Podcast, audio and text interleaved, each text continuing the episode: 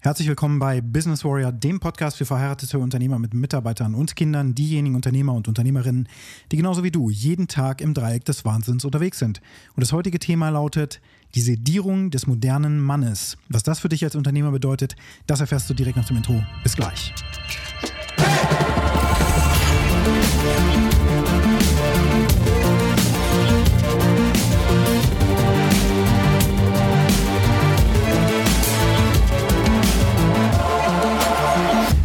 in Office. Heute habe ich ein Videoshooting gehabt, eines von vielen Videoshootings, was ich in den nächsten Wochen weiter so durchführen werde zum Thema Warriors Way und das gibt es exklusiv auf meiner Mailingliste. Wenn du da reinschauen möchtest, übrigens schon mal vorweggeschickt, gehst du direkt auf businesswarrior.de und dann kriegst du ein exklusives Video kostenlos 20, 25 Minuten ist das, glaube ich, ungefähr lang, wo du den Warriors Way einmal nochmal direkt erklärt bekommst von mir und wie er dir auch vor allen Dingen als Unternehmer, Vater, Ehemann helfen wird, auf ein neues Level zu kommen und dein Leben überhaupt erstmal zu managen. Denn, und das ist das Thema heute, wir leben in dem Zeitalter der Sedierung des modernen Mannes. Was bedeutet das? Nun, vor ungefähr 100 Jahren, ähm, etwas mehr als 100 Jahren tatsächlich, gab es die industrielle Revolution und ab da hat sich äh, das Leben des Mannes komplett verändert. Wir sind nicht mehr in der Landwirtschaft tätig gewesen und haben im Kontext der Familie 24 Stunden, sieben Tage die Woche mit unserer Familie verbracht. Als Anführer unserer Familie. Ja, also wir sind nicht, oder damals hat man auf dem Feld gearbeitet, bevor die Industrialisierung eben Einzug hielt. Und alles fand im Kosmos der Familie statt. Aufs Feld, das Feld bestellen, alles, was drumherum war, im Grunde durchzuführen die Familie, die Frau, die Kinder haben entsprechend mitgearbeitet und haben am Erfolg der Familie mitgearbeitet. Und die Produktion dessen, was die Familie eben erwirtschaftet hat, das konnte verkauft werden oder eben auch für den eigenen Verzehr genutzt werden. Und dieses ganze landwirtschaftliche, ähm, wie die Gesellschaft dann eben auch ausgerichtet war, das ging verloren in dem Moment, wo die Industrialisierung einsetzte. Und die Jobs haben sich auch komplett verändert. Das bedeutet, dass wir nicht mehr aufs Feld gegangen sind, sondern es war dann eben besser, in die nächste Stadt zu fahren ähm, und dort zu arbeiten, angestellt zu sein als Mann. Es hat viel mehr Geld auch gebracht. Die Arbeit war eine komplett andere, viel eintöniger auch. Massenfertigung und so weiter kam dann auf. Eben diese ganze Industrialisierung, die dazu geführt hat, dass solche Produkte wie zum Beispiel der Ford, das Ford T-Modell von Henry Ford mit der Massenproduktion entsprechend auch umgesetzt wurde. Das bedeutete, dass die Männer aus der Familie weggegangen sind. Und zwar gut zehn Stunden am Tag, mindestens mal, wenn sie nicht sogar in eine Stadt gezogen sind, abseits der Familie, um dort vor Ort zu arbeiten, Geld zu erwirtschaften, um die Familie entsprechend zu versorgen. Das bedeutet auch, dass die hauptsächliche Erziehungsaufgabe, die dem Mann eben zufiel, auf, zum Zeitpunkt der Landwirtschaft, dass sich das verlagert hat Richtung äh, Frau. Das heißt, die Frau hat die Erziehungsaufgaben hauptsächlich durchgeführt. Der Mann war schließlich nicht vor Ort, am Wochenende vielleicht. Das heißt, mehr als 10, 11 Stunden am Tag hat die Frau dafür gesorgt, dass sowohl die Söhne als auch die Töchter im Grunde großgezogen wurden. Und dieses Vorbild, dieses väterliche Vorbild war eben nicht mehr da oder nur noch sehr viel seltener. Eben zwei Tage von sieben Tagen. Und jetzt ein bisschen vorgespult. Ich bin 1979 geboren worden. Mein Vater hat bei Volkswagen am Fließband gearbeitet, später dann in der Kunststofffertigung und so weiter. Also er ist auch durch verschiedenste Stellen durchmarschiert und hat dafür gesorgt, dass unsere Familie entsprechend Geld hatte, also dass sie versorgt wurde. Das bedeutete, er hat in Schichtarbeit gearbeitet und er war dann eben alle drei Wochen, hatte er die Nachtschicht. Ähm, also das wechselte im, im, Rhythmus entsprechend wöchentlich, früh, spät, Nachtschicht. Und bei der Nachtschicht war es eben so, er hat eben nachts gearbeitet und als er dann nach Hause gekommen ist, ich weiß gar nicht, wann die Nachtschicht dann endete, von 22 Uhr geht es dann los, also 22 plus 8 Stunden. Ähm, das ist dann 6 Uhr morgens, glaube ich, zu Ende ungefähr. Pause noch dazu, also so 7 Uhr. Dann muss er sich natürlich auch umziehen und so weiter, fährt dann nach Hause. Ist dann irgendwann um 8 Uhr, 8.30 Uhr oder vielleicht auch 9 Uhr erst zu Hause und legt sich dann schlafen. Ähm, schläft tagsüber und steht dann irgendwann nachmittags auf und geht dann wieder zur Arbeit. Das heißt, da hatten wir ihn eine Woche lang schon mal gar nicht. Am Wochenende ähm, den Samstag, dann musste er auch entsprechend nachschlafen, um dann Montag wieder zu funktionieren. Spätschicht war dann genauso komisch. Wir kommen aus der Schule nach Hause. Um 14 Uhr muss er ja wieder auf der Arbeit sein. Um 22 Uhr ist die Spätschicht zu Ende. Das heißt, dann schlafen wir. Also sehen wir ihn da auch nicht. Das heißt, so war meine Welt damals allein schon durch diese Schichtarbeit komplett in Mitleidenschaft gezogen. Und meine Mutter hat tatsächlich auch nicht nur hat sie die Erziehungsrolle vollständig übernommen, sondern sie hat auch, also außer den Wochenenden und natürlich Urlauben und so weiter, da waren wir dann als Familie zusammen unterwegs. Aber genau da war es dann so, dass sich auch die Rollen von meinen Eltern irgendwie verändert haben. Also durch die, durch die Emanzipation der Frau ist ja vieles auch verändert worden. Und zwar durch diese diese Radikalisierung auch, die da stattgefunden hat.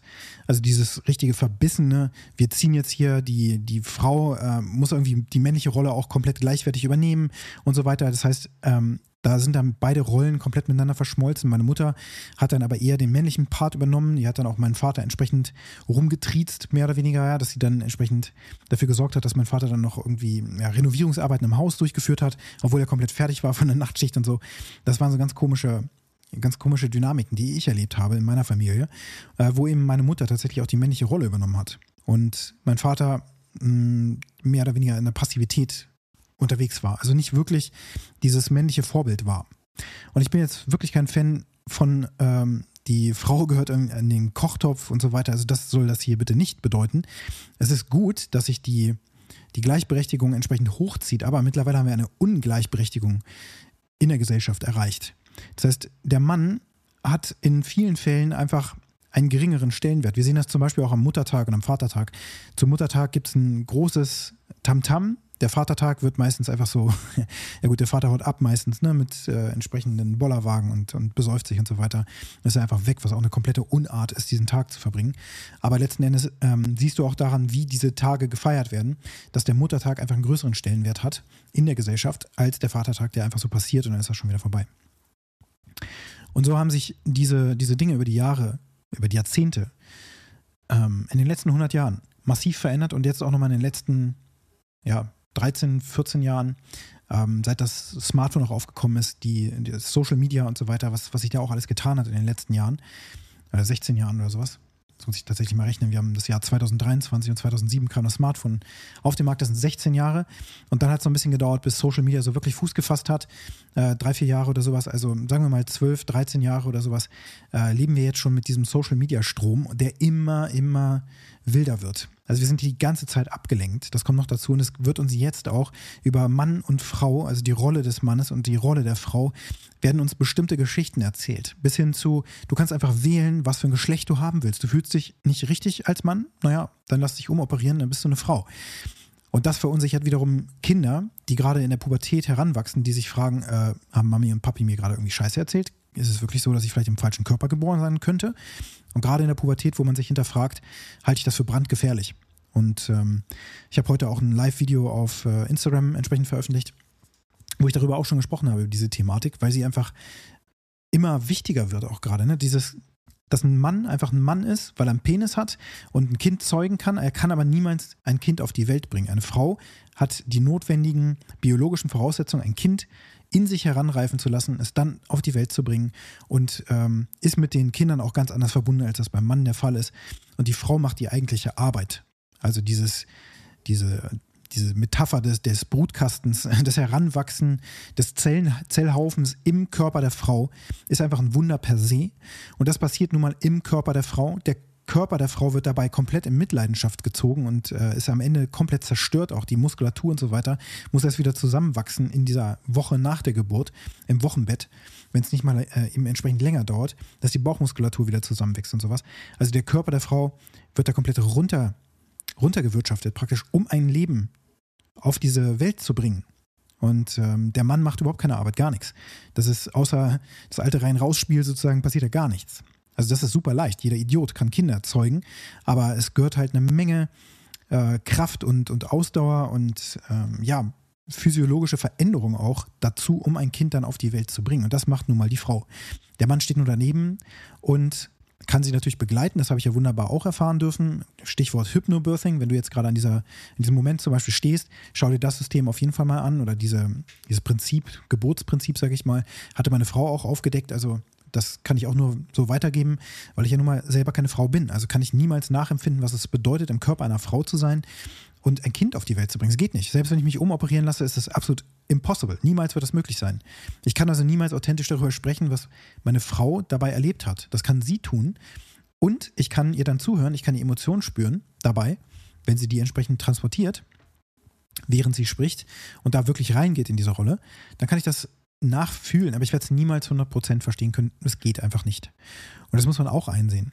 Also auch Kinder brauchen entsprechend diese Rollenklarheit. Sie brauchen den Mann zu Hause, sie brauchen aber auch die Frau zu Hause. Und heutzutage ist es aber so, seit dieser Revolution, dass sich vieles verändert hat, viel Gutes verändert hat. Ne, die Frau hat Wahlrecht bekommen, irgendwann in den 50er Jahren war das, glaube ich, erst der Fall.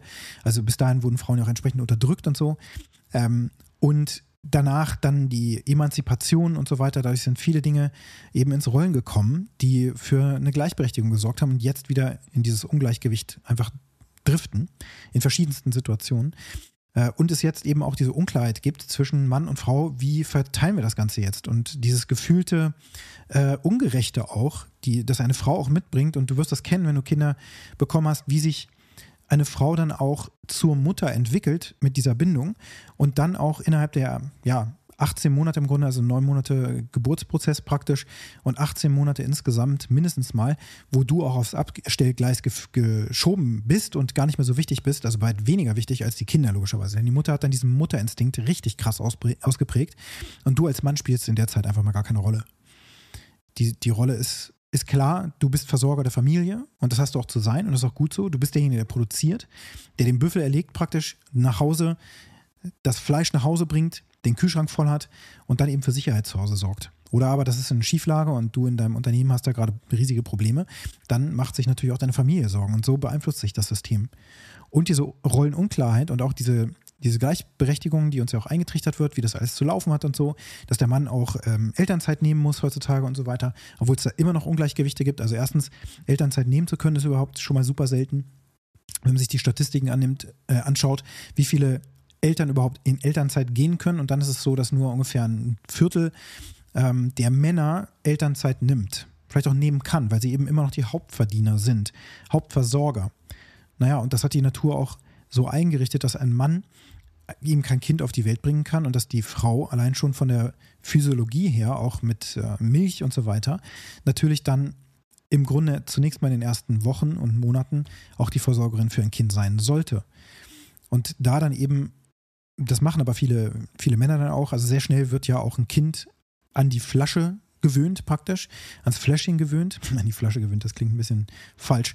Also das kleine Fläschchen, ähm, weil das einfacher ist, als die Brust zu geben. Denn das habe ich ja auch erlebt, wie das ist. Meine Frau hat ähm, gerne und sehr lange gestillt, aber ehe Milch eben kam, diese Prämilchphase auch und so weiter, äh, die, dann, die dann notwendig ist und wie lange ein Kind daran rumsaugen muss, praktisch bis auch wirklich was rauskommt, ähm, das ging nur mit großen Schmerzen in unserem Fall. Und diese Schmerzen sind eben viele Frauen auch nicht mehr bereit ja, zu erleben. Nicht mal die Geburtsschmerzen. Denn auch das ist ja Fakt, dass immer mehr Kinder über einen Kaiserschnitt geboren werden. Also es wird im Grunde die ganze Natur in Frage gestellt. So. Und wir haben eben Systeme geschaffen, die eben nicht mehr in Communities sozusagen ähm, funktionieren, also wo die Familie in einer, einer Gemeinschaft unterwegs ist, wo eben mehrere Menschen gleichzeitig dafür sorgen, dass Kinder großgezogen werden, sondern meistens sind heutzutage die Familien, Vater und Mutter, sehr alleingelassen mit dem Großziehen eines Kindes. Es gibt viele verschiedene Bücher, die das eben auch bemängeln, dass wir heutzutage in dieser Gesellschaft leben, in der wir einfach hinter unseren Türen zu Hause verschwinden und dann lösen wir diese Probleme alle alleine. Es war früher eben einfach anders. Da hat ein ganzes Dorf ein Kind erzogen und auch das ist nicht mehr da. Dadurch hat sich super viel verändert.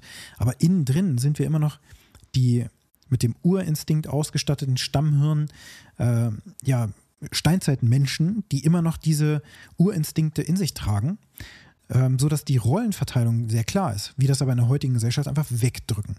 Und so ist diese Power, die Energie und die rohe Kraft, die ein Mann mitbringt, um zu erschaffen, Dinge zu erschaffen, aber auch um auf die Jagd gehen zu können und eben auch töten zu können, im Zweifel eben ein Tier töten zu können, auf der Jagd, das, das gibt es nicht mehr. Darf nicht sein. Und es ist auch gut so, dass wir nicht losgehen und jetzt hier irgendwelche Leute umkloppen und so weiter. Das ist vollkommen klar. Darum geht es mir auch nicht, sondern es geht mir darum, dass diese Energie und Kraft sowieso unterdrückt wird. Grundsätzlich auch von Frauen unterdrückt wird, weil Frauen oftmals und das weiß ich aus, ähm, aus Gesprächen, die ich eben auch mit Frauen geführt habe, die sich in diesen Bereichen sehr gut auskennen. Viele Frauen kommen mit der Kraft und Energie eines Sohnes wirklich nicht klar. Sie sind aber leider diejenigen, leider in Häkchen, ja, also aus diesem ganzen Prinzip oder, oder Kosmos, den ich dir jetzt hier gerade aufbreite, ausbreite, sind die Frauen diejenigen, die mit dieser Kraft und Energie aber um, umgehen müssen, während der Mann eben weg ist, aus der Familie raus ist und das Geld verdient, praktisch. Auch heute noch. Da haben wir natürlich gute Rückhaltssysteme in unserer Gesellschaft geschaffen, die finanzielle Versorgung und so weiter sicherstellen. Das ist natürlich gut. Aber trotzdem schwingt bei allem immer wieder dieses, dieses Urthema praktisch mit. Ja, und Frauen kommen mit dieser Kraft und Energie nicht klar, die ein Sohn mit sich bringt. Und das ist einfach was anderes, als wenn man, wenn man Töchter hat. Ich habe jetzt nun zwei Töchter zu Hause, aber ich kenne Paare, mit denen ich mich auch unterhalte, wo ich das auch beobachte, wo ich aufmerksam zuhöre, wie die Mutter über die Kinder redet, wo nur Söhne in der Familie beispielsweise sind. Und immer wieder kommt dieses Thema auf, oh Mann, also Söhne sind viel heftiger als Töchter in dem Alter, weil sie einfach super viel Bewegungsdrang haben und so viel Kraft entwickeln und vieles auch kaputt machen und so weiter, was Töchter offensichtlich nicht tun. Also diesen Vergleich habe ich jetzt bei mir in der Familie noch nicht, äh, dass wir eben zwei Töchter haben, aber vielleicht kommt ja noch mal ein Sohn hinterher. Who knows?